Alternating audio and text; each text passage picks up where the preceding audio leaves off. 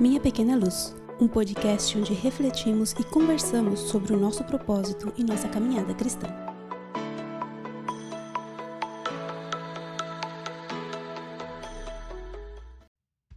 Estamos de volta. Faz um, umas semanas que não tinha nenhum episódio, até o pessoal estava perguntando lá no Instagram quando vai ter outro episódio. E eu fiquei feliz, né? Porque é sinal de que tem gente escutando a gente. E hoje eu queria falar sobre algumas coisas. Uma coisa, né, na verdade, que eu tenho visto bastante assim nesses tempos, é, que é pessoas falando das últimas notícias, né, de que agora, agora, depois dessa última coisa que aconteceu, agora Jesus vai voltar. E a gente não pode cometer o erro, né, de ficar viciado em encontrar no caos o sinal da volta de Jesus. Então, a gente tem que ter cuidado para que a nossa resposta espiritual não aconteça somente quando nós vemos um evento, uma catástrofe acontecendo em algum lugar. Né? Aconteceu algo agora, sim, Jesus está vindo. Vem outra coisa, agora ele vem.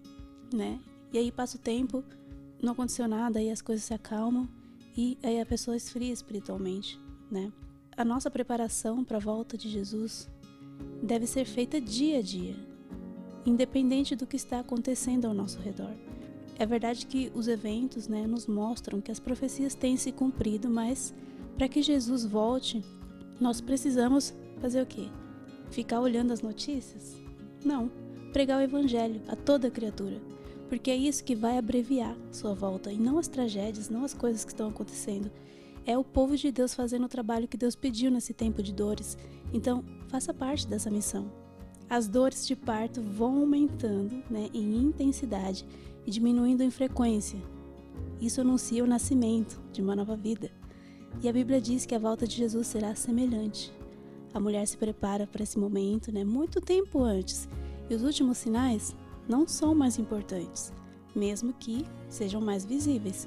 São apenas é, são, são a confirmação né, do que ela já sabe que vai acontecer. Então, que nós sejamos assim na nossa vida cristã, não nos apavorando, pelo que sabemos que vai acontecer, mas estando preparados a partir de agora.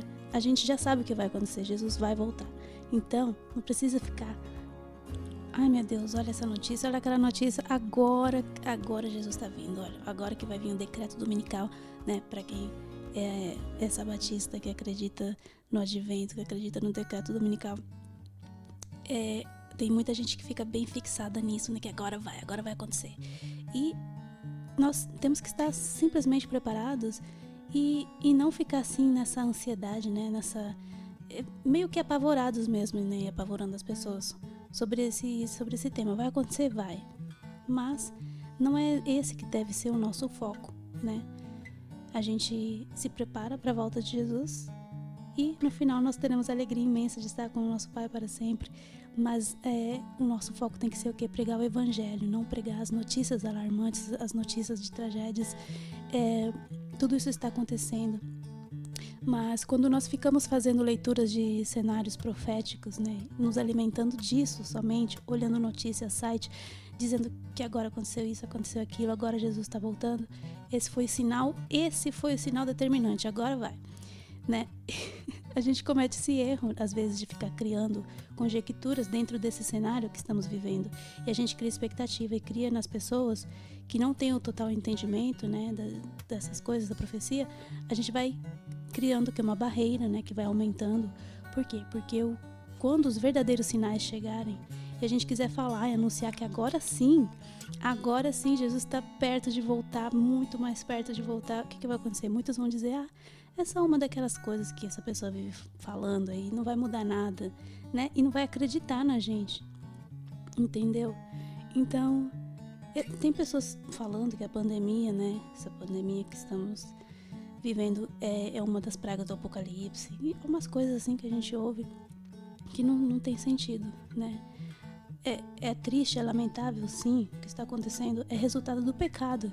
E nós estamos vivendo no tempo do fim, estamos mas não demos lugar para notícias alarmantes falsas, né, sobre qual que é o evento que está tendo, que é sinal, né, que está determinando aí já que a data de, de, da volta de Jesus está próxima. Então, vamos falar de Jesus, da volta de Jesus, né, que esse dia está próximo, mas sem focar na última notícia, porque é no tempo que foi determinado pelo céu e as, que as coisas vão acontecer, né? Então, vamos nos preparar hoje para esse grande dia. Vamos falar para as pessoas sobre aquilo que é essencial, Jesus. Jesus te ama, Jesus quer te salvar, ele morreu por você. O pecado separou a gente do Pai, mas essa situação mudou quando Jesus veio e se fez homem. Você aceita esse sacrifício? Essas coisas que a gente tem que falar para as pessoas, né? Ele perdoa o seu pecado. Vem para a igreja comigo. Vamos orar, vamos estudar aqui a Bíblia. São coisas que devemos fazer. Viver em oração, pedindo a Deus que nos ilumine, que possamos viver nesse mundo sendo luz, né? Falando sobre o que a gente acredita, sim, mas não de forma que, que faça as pessoas ter medo e que venha, venha para Deus por medo do que vai vir, do que vai acontecer por causa da última notícia. Eu vou falar do que eu acredito, sabe? Eu sou sabatista, eu sei que tem muitos ouvintes nossos que não são.